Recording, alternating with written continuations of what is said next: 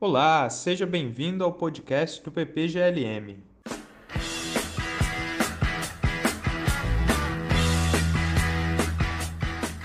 Damos início a mais um episódio do podcast do PPGLM, em que nós recebemos convidados para falar sobre temas, conceitos e autores em filosofia. Na entrevista de hoje, conversaremos com o professor e pesquisador José Eduardo Porte. José Eduardo é professor na Universidade Federal de Santa Maria e pesquisador na Rutgers University. Para conversar com o professor José Eduardo, estaremos aqui eu, Yuri Nascimento e Bruno Thiago. O tema do episódio de hoje é Psiquiatria, Delírio e Injustiça Epistêmica.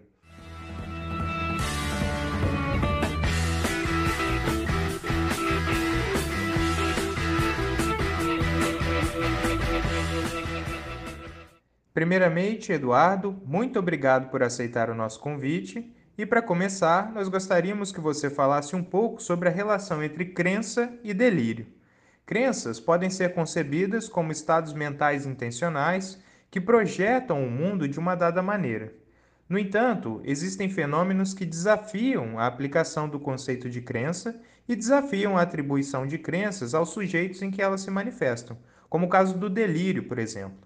Eduardo, como a noção de delírio pode nos auxiliar a compreender a natureza da crença?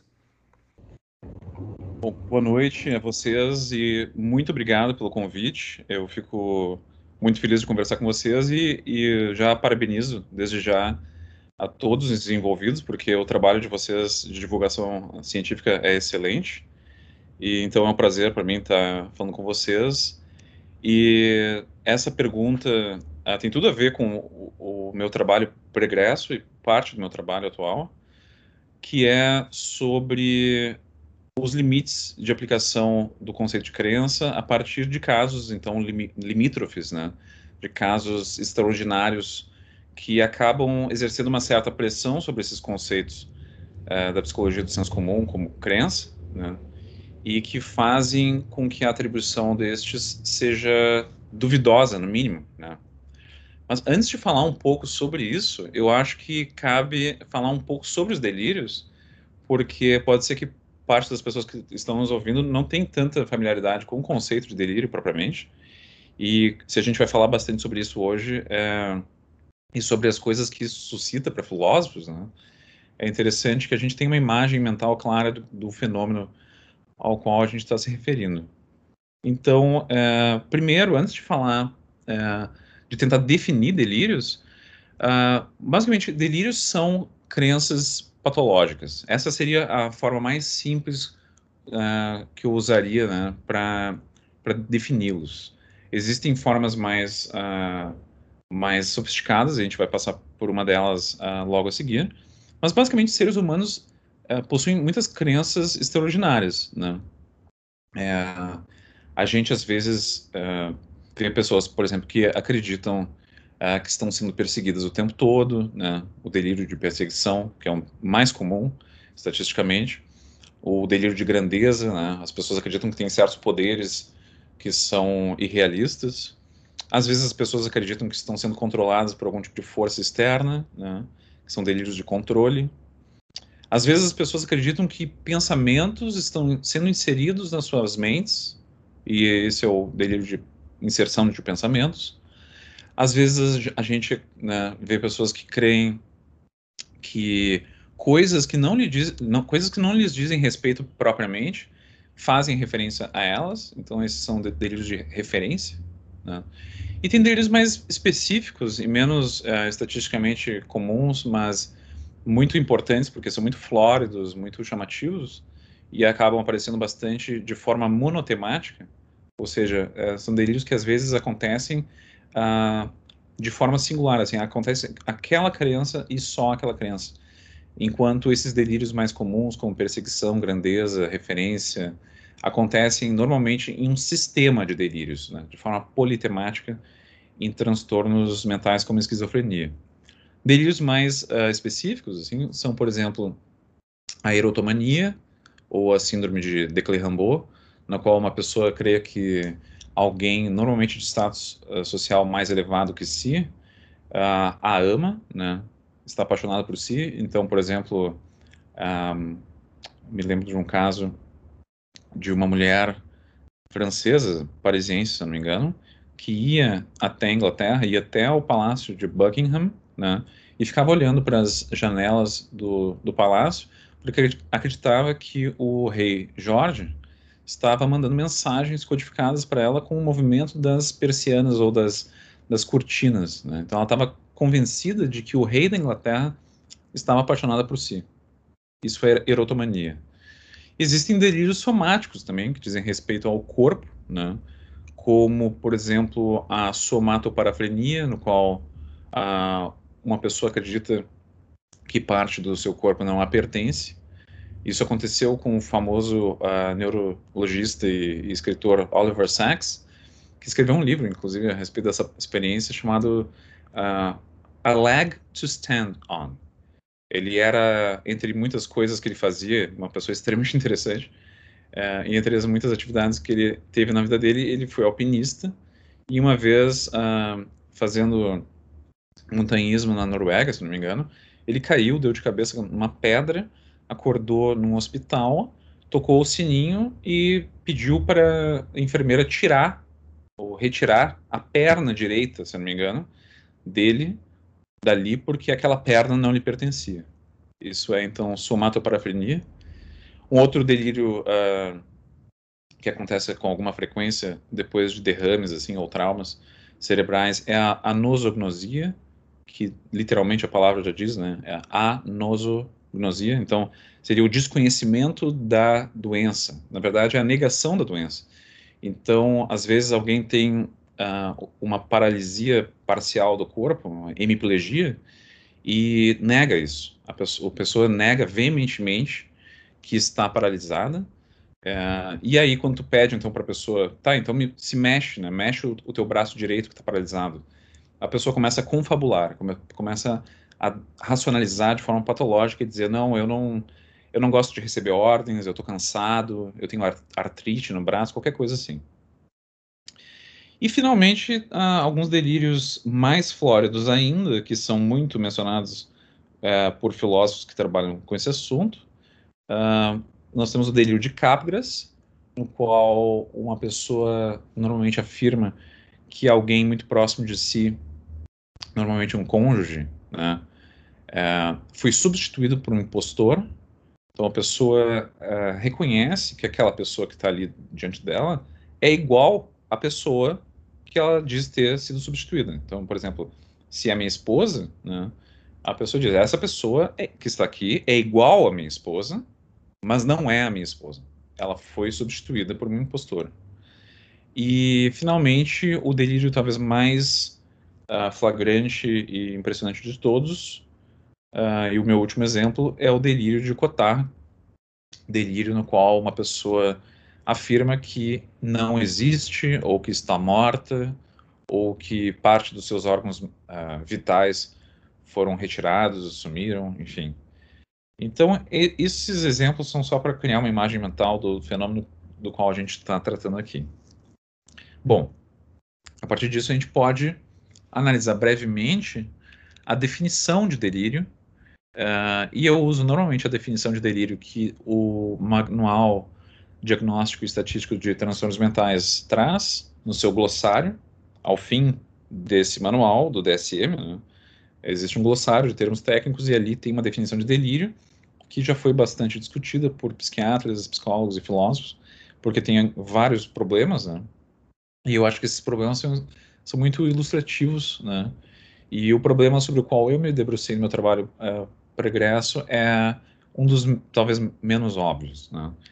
Essa definição de delírio. DSM diz que o delírio é uma crença falsa, baseada em inferência incorreta sobre a realidade externa, que é mantida firmemente apesar do que creem quase todos os outros e apesar do que constitui prova ou evidência incontrovertível e óbvia do contrário a crença não é ordinariamente aceita por outros membros das, da cultura ou subcultura da pessoa, isto é, não é um artigo de fé religiosa. Bom, dentre uh, os vários aspectos dessa, dessa definição, né, eu me debrucei justamente sobre o fato de que essa definição diz que o delírio é uma crença. Né? E aqui a gente então chega ao, ao à cruz do, do problema e a, a pergunta que vocês uh, colocaram para começar essa entrevista.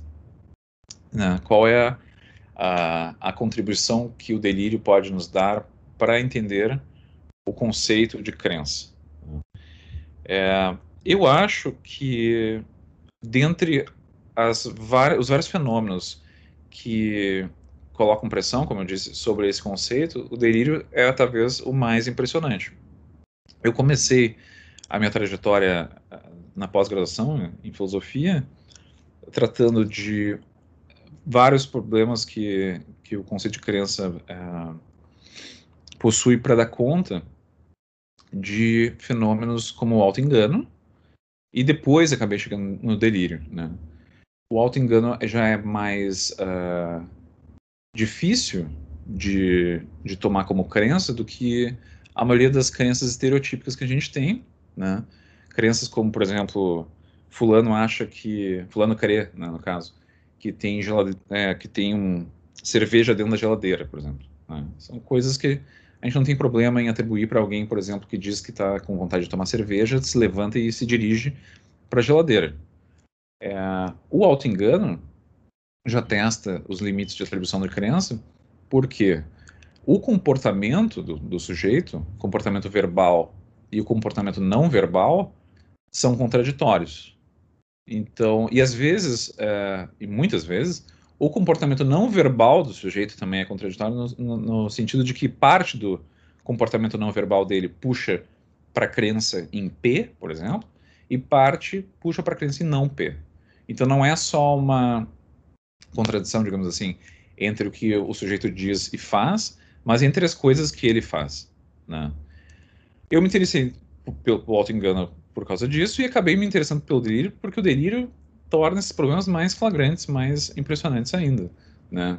Existe, no, no caso dos delírios, uma circunscrição, digamos assim, uh, inferencial, comportamental e afetiva tão grande que o conceito de crença parece perder uh, grande parte do seu poder explicativo e preditivo.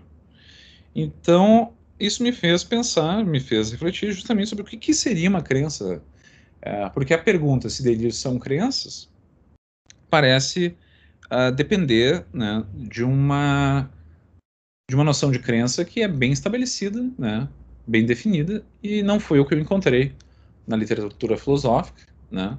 Então, a minha conclusão sobre como delírios podem contribuir para, para esse problema é bastante negativa, porque a minha resposta é que atenção a esses fenômenos mostra que os limites da psicologia do senso comum, né, os limites desses conceitos como crença, né, são é, claramente vistos em casos limítrofes.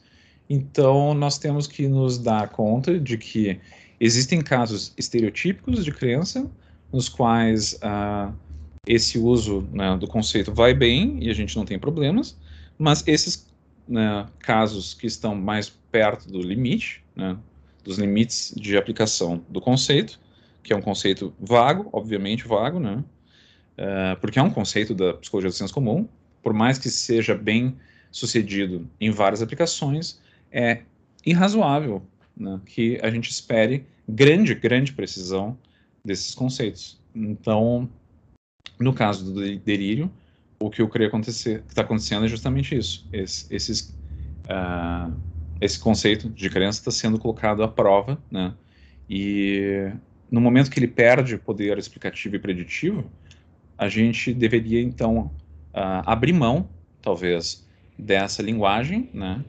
E, claro, dependendo da nossa audiência, dependendo dos nossos objetivos. Então, se o nosso objetivo é ser entendido, se o nosso objetivo é por exemplo, fazer ciência com respeito aos delírios, então a gente deveria uh, ir para um nível de descrição mais baixo, né, do que o nível uh, da psicologia do senso comum, e então abrir mão desse vocabulário, dessa terminologia doxástica. Na esteira da pergunta anterior, e pensando filosoficamente a partir da psiquiatria, O delírio é, em geral, concebido como um estado de crença nesse campo. Crenças, como estado mentais e intencionais, podem ter um critério externo por meio do qual podemos fazer juízos epistemológicos de verdadeiro ou falso, a partir das evidências no mundo que se apresentam para nós. Por outro lado, há também o fenômeno do auto-engano, em que o indivíduo assume determinadas crenças e não abre mão delas, mesmo diante de evidências. Diferente do delírio, que é um estado patológico, o auto-engano é um tipo de racionalidade previsível. Afinal, não é incomum que nós o cometamos. Como pensar filosoficamente o auto-engano e a sua relação com crenças e delírios? Então, existe uma proximidade entre os dois fenômenos. Né? Como eu disse, eu me interessei pelos dois fenômenos pela mesma razão, né? porque ambos uh, causam problemas, digamos assim, por nosso otimismo no poder explicativo e, e preditivo da psicologia do senso comum. Mas também há diferenças, então vocês já notaram que o auto-engano é um tipo de irracionalidade previsível, como vocês disseram, né? É, já, o, o já o delírio é um tipo de irracionalidade patológica. Né? O auto-engano é cometido por todos nós, o delírio não. O delírio é algo que acontece em, em alguns casos. Né? Embora é, a gente né, observa, às vezes, casos subclínicos, né, nos quais uh, os delírios parecem existir fora da, da clínica psiquiátrica e na, na, na nossa vida cotidiana, mas isso é outra questão. O auto-engano, ele é ele é, acontece quando uma pessoa aparentemente crê que P, por exemplo, crê, por exemplo, que a sua o seu cônjuge o está traindo, mas né, diz o contrário, né? E parece tentar fazer a si mesmo crer no contrário. Então ele envolve uma espécie de paradoxo, uh, o que na literatura filosófica um paradoxo ficou fam famoso por paradoxo estático, né, o paradoxo, paradoxo do estado do auto-engano, que seria esse estado de crenças contraditórias, e um paradoxo dinâmico, porque diz respeito a essa dinâmica de alguém que crê em alguma coisa e tenta fazer a si mesmo querendo o contrário. Né? Uh, mas a forma como o auto-engano uh, colabora com a, com a investigação sobre a natureza da crença é basicamente a mesma da, do delírio que eu acabei de descrever. Uh, o in, meu interesse no auto-engano e na relação com delírios se, tor se tornou bastante uh, premente quando eu me dei por conta justamente de que a definição de delírio no DSM parecia ser um pouco super inclusiva e abarcar alguns casos de, de auto-engano. Né? Porque, como eu disse, a definição de delírio no DSM é uma crença falsa, baseada em inferência incorreta sobre a realidade externa, que é mantida firmemente, apesar do que creem quase todos os outros e apesar do que constitui prova ou evidência incontrovertível e óbvia do contrário. Isso parece descrever vários casos de auto-engano, né? A diferença aqui, então, no delírio, por exemplo, existe um delírio que é basicamente uma forma patológica de auto-engano, que é o, a chamada, é, se eu não me engano, síndrome de Otelo reversa.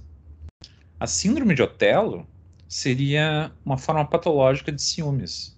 Então, até a Jaspers, na, no seu monumental Psicopatologia Geral, ele descreve um caso uh, de ciúme delirante, né, de ciúme patológico, no qual uma pessoa, uh, um paciente, uh, acreditava piamente na infidelidade da sua esposa, né, e acabou que a esposa, assim, procurou consolo nos braços de um amigo e acabou o traindo, né? Então ele, ele, o Jaspers usava esse, esse exemplo como um caso no qual uh, o delírio não é uma crença falsa, porque a crença foi verificada de, depois. o que importa aqui então não é a verdade ou a falsidade do delírio, mas o fato de que o sujeito não tinha justificação para crer naquilo. Né? A síndrome de Otelo reversa, que é um caso que, pelo que eu saiba, só foi descrito uma vez em um paper de 2000 de um psiquiatra chamado Butler, se eu não me engano, é, seria o contrário, seria o paciente acreditava né, que a sua namorada estava com ele ainda. Né? Ele sofreu um trauma uh, cerebral, se não me engano, depois de um acidente de moto. Nos primeiros, nas primeiras semanas, se não me engano, da, da sua internação, a namorada ia lá visitá-lo e eventualmente ela parou de visitar. E aí o paciente começou a afirmar que eles estavam uh, prestes a se casar, que eles ainda estavam juntos. Ele, ele falava sobre a vida sexual deles, coisas assim. Uh, claramente o paciente estava delirando, né? Ele estava falando essas coisas de forma sincera, né? Então o paciente estava em profundo auto-engano, né? Mas um auto-engano patológico, né? porque a evidência, como diz o DCM, era incontrovertível e óbvia do contrário. Então existe uma linha tênue, às vezes, entre casos de, de auto-engano e casos de delírio, né? Os dois fenômenos são, são paralelos e a questão aqui, a questão eh, do delírio é que, então, seria uma forma patológica de crer sem justificação, né? coisa que não acontece no auto-engano. Poxa, você concordaria que fenômenos psicóticos como alucinações e delírio estão em continuidade com a normalidade, não havendo, portanto, uma divisão categórica entre eles? Nesse sentido, qual o papel da fenomenologia para pensarmos os transtornos mentais? Eu concordo. É, existe o que a gente pode chamar de uma continuidade importante entre fenômenos uh, psiquiátricos, especialmente aqui as, as, as, psicoses, né, que é o que me interessa mais, as psicoses sendo né, as alucinações e os delírios. Esses são os dois sintomas psicóticos né, por excelência. Alucinações são é, patologias da percepção, então, é, quando a gente vê, ouve ou sente algo que não está lá, nós temos alucinações. E delírios, então, são patologias do juízo ou patologias da crença, como a gente já disse. É, existe claramente, e isso já foi visto empiricamente, né, é, existe uma continuidade epidemiológica entre fenômenos uh, psicóticos e a normalidade. Embora seja comumente pensado que experiências anômalas ocorrem quase exclusivamente no contexto de um transtorno mental como a esquizofrenia, é um consenso que a audição de voz, por exemplo, né, ouvir vozes ou ter alucinações auditivas verbais e outros fenômenos, fenômenos semelhantes aos, aos psicóticos acontecem tanto em populações clínicas quanto não clínicas, existindo então em continuidade epidemiológica, como a gente pode chamar, com a experiência normal. Esse contínuo da psicose foi proposto de múltiplas formas ao longo da história da psiquiatria, mas os esforços para explicá-lo tiveram um aumento exponencial nos últimos 20 anos, especialmente com o trabalho de um psiquiatra holandês chamado Jim Van Os. E ouvir vozes, de fato, é um sintoma significativo da esquizofrenia. Mas uh, considere-se que, embora a esquizofrenia seja um transtorno mental grave que afeta cerca de 1% da população, as estimativas da incidência de audição de vozes uh, colocam em torno de 10 a 15% da população em geral. Tem um estudo de 2012, uh, por exemplo, que observa que uma, uma amostra britânica de mil indivíduos teve 75% que relataram experiências anômalas e 15% relataram ter ouvido voz. Então, é, a audição de voz está previsivel, previsivelmente associada, né? A, assim, é, previsivelmente é previsivelmente encontrada, né? Na população geral. E então existe uma continuidade epidemiológica. Porém, existe uma descontinuidade importante, já que vocês falaram sobre a fenomenologia, existe uma descontinuidade importante, que é uma descontinuidade fenomenológica né, entre, entre fenômenos psicóticos e, e fenômenos né, não patológicos. Né? Por exemplo, a alucinação verbal auditiva é, ela tem assim entendida como um fenômeno psiquiátrico, né? Ela é normalmente negativamente avaliada. Ouvir vozes, que é um termo mais neutro, né? Porque não é um termo psiquiátrico espe especificamente, não necessariamente é algo negativamente avaliado pelos, pela pessoa que, que ouve voz. Né? A audição de voz ocorre em muitos contextos, uh, na maioria das culturas, né? e possivelmente em todos os momentos da história humana. A fenomenologia da audição de voz, portanto, é, é diversa e envolve vozes únicas ou múltiplas, que podem ser conhecidas ou desconhecidas, falando sequencialmente ou simultaneamente, na primeira, na segunda, na terceira pessoa. Né? Algumas dão ordens, algumas fazem comentários, insultos, né? algumas encorajam. Tem pessoas que ouvem um narrador da própria vida. Né? É, tem um par de, de psiquiatras britânicos que analisaram a experiência da audição de voz em um grupo pentecostal britânico, é, no qual essa experiência era avaliada como algo positivo, né, como muitas vezes é em contextos religiosos, e eles notaram diversas descontinuidades, como eu falei, é, entre a audição de voz benigna e a audição de voz patológica, que seria então que seria propriamente chamado de, audios, é, de alucinação verbal auditiva.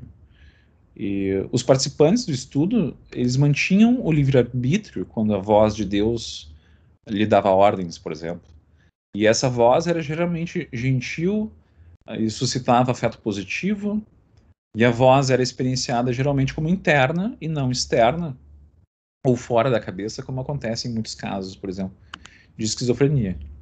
Então, dadas essas diferenças, o Dane e o Littlewood concluíram que ouvir vozes não pode ser considerado patológico em si. Né? É, da, a gente pode denominar essa ideia como um contextualismo a respeito da psicopatologia. Né? A ideia que considera que experiências e outros estados mentais anômalos são patologicamente indeterminados e que a patologia emerge como resultado de fatores responsivos e contextuais. E essa é justamente a, a fundação teórica da abordagem do movimento de ouvidores de vozes, o intervoice, que parte do princípio de que o problema principal não é ouvir vozes, mas a dificuldade de estabelecer algum tipo de convivência com elas. Então aqui a gente vê claramente a importância da fenomenologia com F minúsculo, digamos assim, da atenção à experiência, da atenção aos relatos de primeira pessoa. Uh, existe a questão da fenomenologia com F maiúsculo, como eu, como eu normalmente digo, né? Então, assim, da fenomenologia como um método, né? E se a gente entende a fenomenologia como estudo da estrutura da experiência, é claro que existe uma grande importância da fenomenologia para o um entendimento de transtornos psiquiátricos, né? Especialmente porque, pelo menos alguns pacientes psiquiátricos experimentam alterações significativas no senso de pertencimento, no senso de realidade. E não é que eles considerem o real como irreal ou vice-versa, mas em vez disso, a estrutura geral da experiência muda em, em diversos casos de transtornos psiquiátricos, como é o caso do delírio, por exemplo, e da esquizof na, na, na, esquizofrenia e em, outras, em outros transtornos, mas também é o caso da depressão, por exemplo. O paciente é, ele não experimenta nem acredita em nada mais da mesma maneira. A estrutura da experiência muda. Né? E segue-se que a experiência uh, dele não pode ser interpretada de forma adequada se for suposto desde o início que essa experiência ocupa a mesma atitude natural de fundo que outras pessoas saudáveis possuem. Então é preciso uh, deixar de pressupor o senso usual de realidade e reconhecer que a, a sua orientação existencial mudou e às vezes radicalmente. Então a, a resposta é que a fenomenologia é desempenha um papel interpretativo indispensável para a psicopatologia. Eduardo, considerando o conceito de injustiça epistêmica, que diz respeito à capacidade que as pessoas têm de transmitir conhecimento, quando excluímos a contribuição de uma ou mais pessoas à produção, disseminação e manutenção do conhecimento, você poderia falar mais sobre o conceito de injustiça epistêmica e sobre como ele está presente nas discussões sobre os transtornos mentais? Bom, é, esse conceito de injustiça epistêmica, ele ele é devido, assim, ao menos nesse, nessa formulação, a uma filósofa chamada Miranda Fricker, né? E ela escreveu já sobre isso antes de, de, publicar um livro, mas o livro de 2006, 2007, se não me engano, é, Epistemic Injustice, é o locus clássicos é, sobre o assunto. E a ideia, basicamente, é que todos nós uh, podemos receber e transmitir conhecimento, mas nós precisamos que os outros nos tratem de forma justa para nós termos êxito nesse processo. Quando isso não ocorre, ocorre uma injustiça epistêmica. A Fricker é, denomina injustiça testemunhal quando o testemunho de alguém recebe menos credibilidade do que merece, e isso ocorre por causa de um preconceito com um grupo ou identidade do falante. É, a capacidade de uma pessoa de atuar como um fornecedor confiável de informações é prejudicada ou mesmo destruída pela perda de autoridade e confiança epistêmica. Um, por outro lado, a Fricker trata de um segundo tipo de injustiça epistêmica que ela denomina injustiça hermenêutica. E essa ocorre quando uma lacuna nos recursos interpretativos coletivos coloca uma pessoa ou grupo em desvantagem ao dar sentido às suas próprias experiências, por participarem de forma desigual das práticas pelas quais significados sociais são gerados. Isso resulta na marginalização dessa pessoa ou grupo. Em outras palavras, a injustiça hermenêutica advém de um empobrecimento conceitual, de uma cultura particular que impede que uma pessoa ou grupo seja capaz de articular claramente o seu testemunho. Bom, ainda mais do que pessoas com enfermidades somáticas, as pessoas com enfermidades mentais são tidas como cognitivamente precárias, uh, como emocionalmente comprometidas, como existencialmente instáveis, de maneiras que colocam todos os seus testemunhos sob suspeita. E certos casos de enfermidade mental, como lesões cerebrais, demência e psicose, resultam em comprometimento cognitivo grave que necessariamente erodem a confiabilidade epistêmica de uma pessoa. Isso é agravado por generalizações com base nesses comprometimentos. Né? Então, essas pessoas são terrivelmente ah, suscetíveis à injustiça testemunhal. Isso acontece ah, o tempo todo ah, na clínica psiquiátrica, não só na clínica psiquiátrica, na clínica em geral, mas na clínica psiquiátrica acontece de forma realmente frequente. As pessoas uh, enfermas também são vulneráveis à injustiça hermenêutica, porque o tipo de experiências que a doença proporciona são muitas vezes difíceis de entender e comunicar. Uh, dois autores que escrevem sobre esse assunto, esse, e essa literatura é realmente muito recente, é dos anos 2014 para cá, eu acredito, é, são o Ian James Kidd e a Ravi Carell, né? e eles sugerem que pessoas enfermas têm recursos hermenêuticos não dominantes e que por isso elas sofrem injustiça hermenêutica. Ou seja, as pessoas enfermas podem dar sentido à sua experiência, mas lhe falta o reconhecimento social e, e respeito epistêmico para isso. Um exemplo de injustiça hermenêutica em psiquiatria por, é, foi a remoção do diagnóstico de síndrome de Asperger do DSM, DSM-5. A decisão do DSM-5 de colapsar o que era anteriormente chamado de Asperger no espectro autista gerou angústia por parte dos pacientes, não apenas por ter um impacto negativo sobre os serviços disponíveis para eles, mas também porque prejudica a identidade positiva, ASP, como se diz, e a comunidade formada em torno do diagnóstico. O que é problemático aqui é que os pacientes não foram solicitados a participar das discussões sobre como as suas experiências são interpretadas e definidas, e a interpretação foi percebida como inteiramente a prerrogativa do establishment psiquiátrico.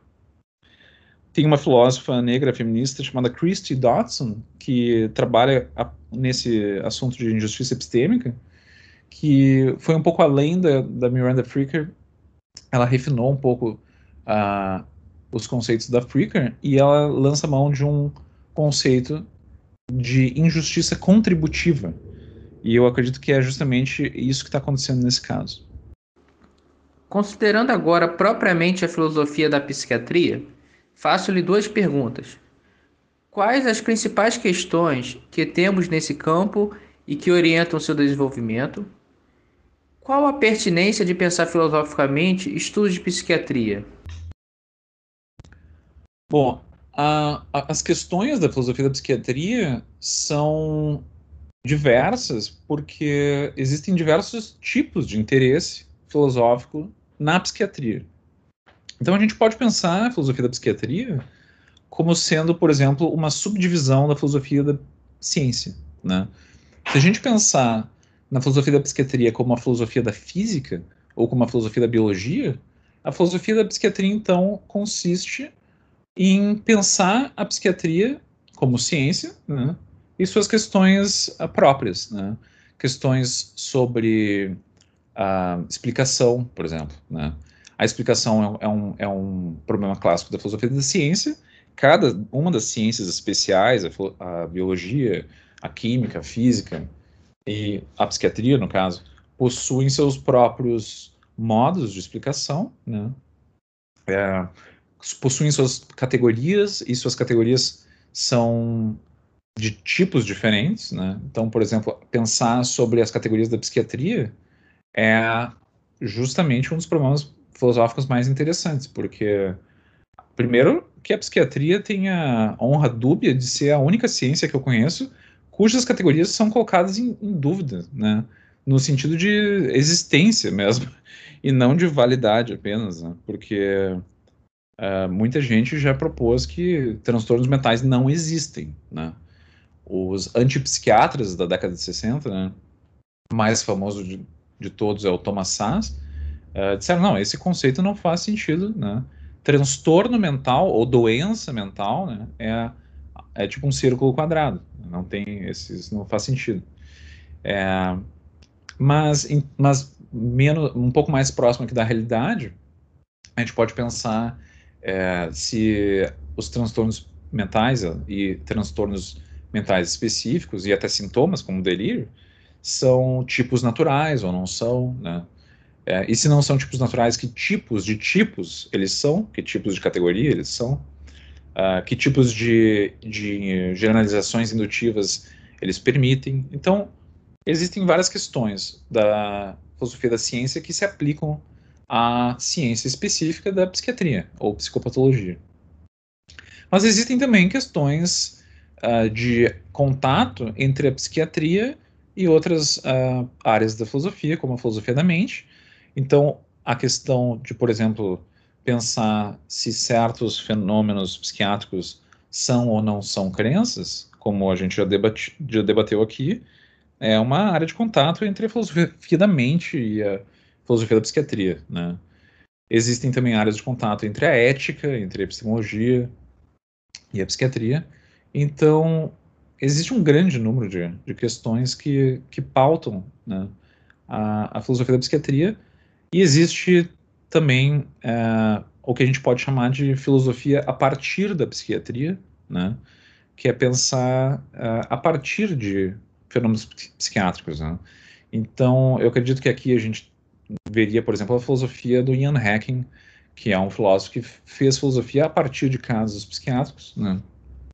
É, e também nesse, nesses debates, por exemplo, sobre uh, injustiças epistêmicas dentro do, da clínica psiquiátrica, isso, isso, são debates suscitados pela psiquiatria, né, dentro, dentro de áreas uh, já bem estabelecidas da, da filosofia.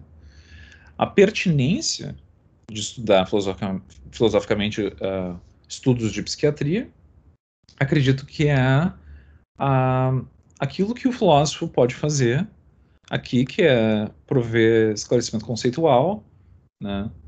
É, porque, assim, a, a, psiquiatria é uma ciência nascente, né? Como ciência, a psiquiatria é muito jovem, né? E a filosofia da psiquiatria também é muito jovem, obviamente, né? É uma área que, claro, já existiam filósofos tratando sobre o assunto né, desde Foucault e antes, né? mas ah, dentro dessa tradição ah, da filosofia analítica anglo-saxã, isso virou uma área bem estabelecida há 25, 30 anos. Né? Ah, existem du só duas coleções importantes de livros em filosofia da psiquiatria, uma da Oxford e uma do MIT, e elas têm 20, 25 anos, se eu não me engano, de existência.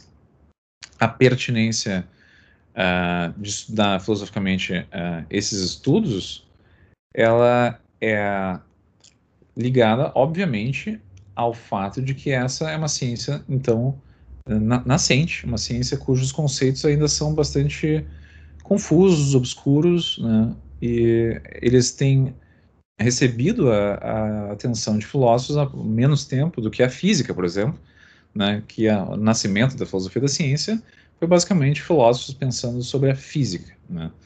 Então, o esclarecimento conceitual é, e a, o, a pro, propor teorias, né, propor avenidas de pesquisa, né, é, propor é, explicações no seio dessa ciência, é basicamente o que o filósofo pode fazer de pertinente e eu folgo em dizer que isso tem sido bastante bem sucedido.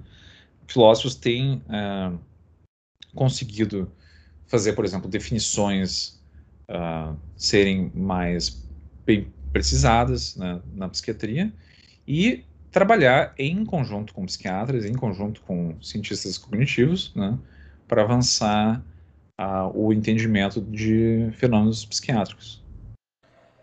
Para finalizar, Eduardo, você poderia falar para a gente sobre o atual cenário dos estudos em filosofia da psiquiatria e também sobre sua atual pesquisa nesse campo?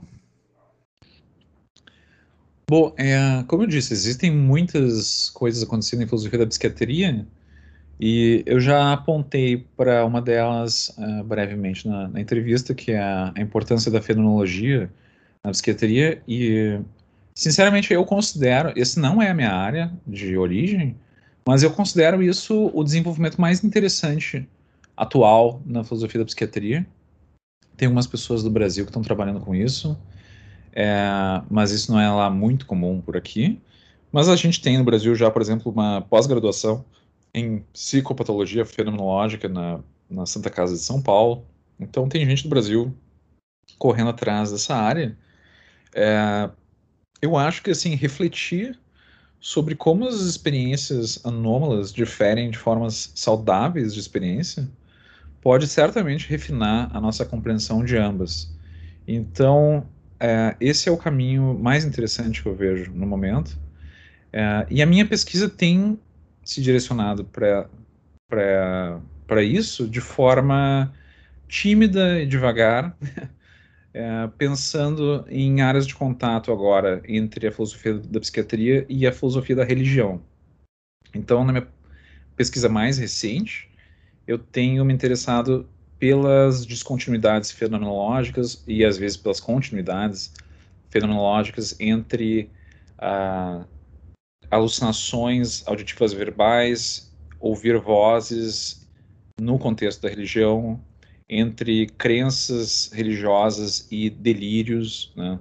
Então essa, esse, esse é o que me interessa no momento e foi inclusive assim que eu caí no tema da injustiça epistêmica, porque me ocorreu que existe um tipo de injustiça epistêmica específico quando a gente trata as crenças ou, ou experiências religiosas das pessoas como sendo algo patológico, né?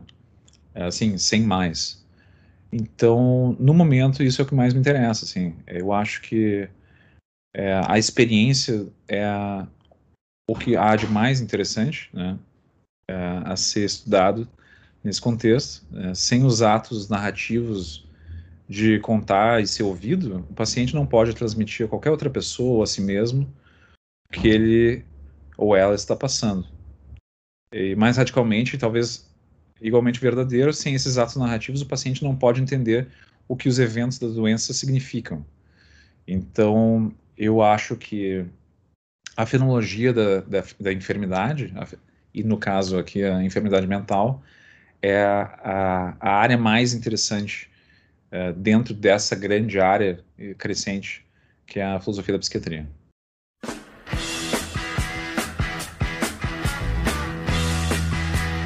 Agradecemos ao professor José Eduardo Porsche pela ótima entrevista e também agradecemos a você que nos ouviu pela sua audiência. Pedimos que compartilhe esse episódio com os amigos e continue acompanhando os próximos episódios do podcast do PPGLM. Para ficar por dentro dos nossos programas já gravados e daqueles que serão lançados em breve, siga o nosso perfil, podcast do PPGLM, no seu tocador de podcast favorito e nas redes sociais, ppglm.ufrj. Muito obrigado e até mais.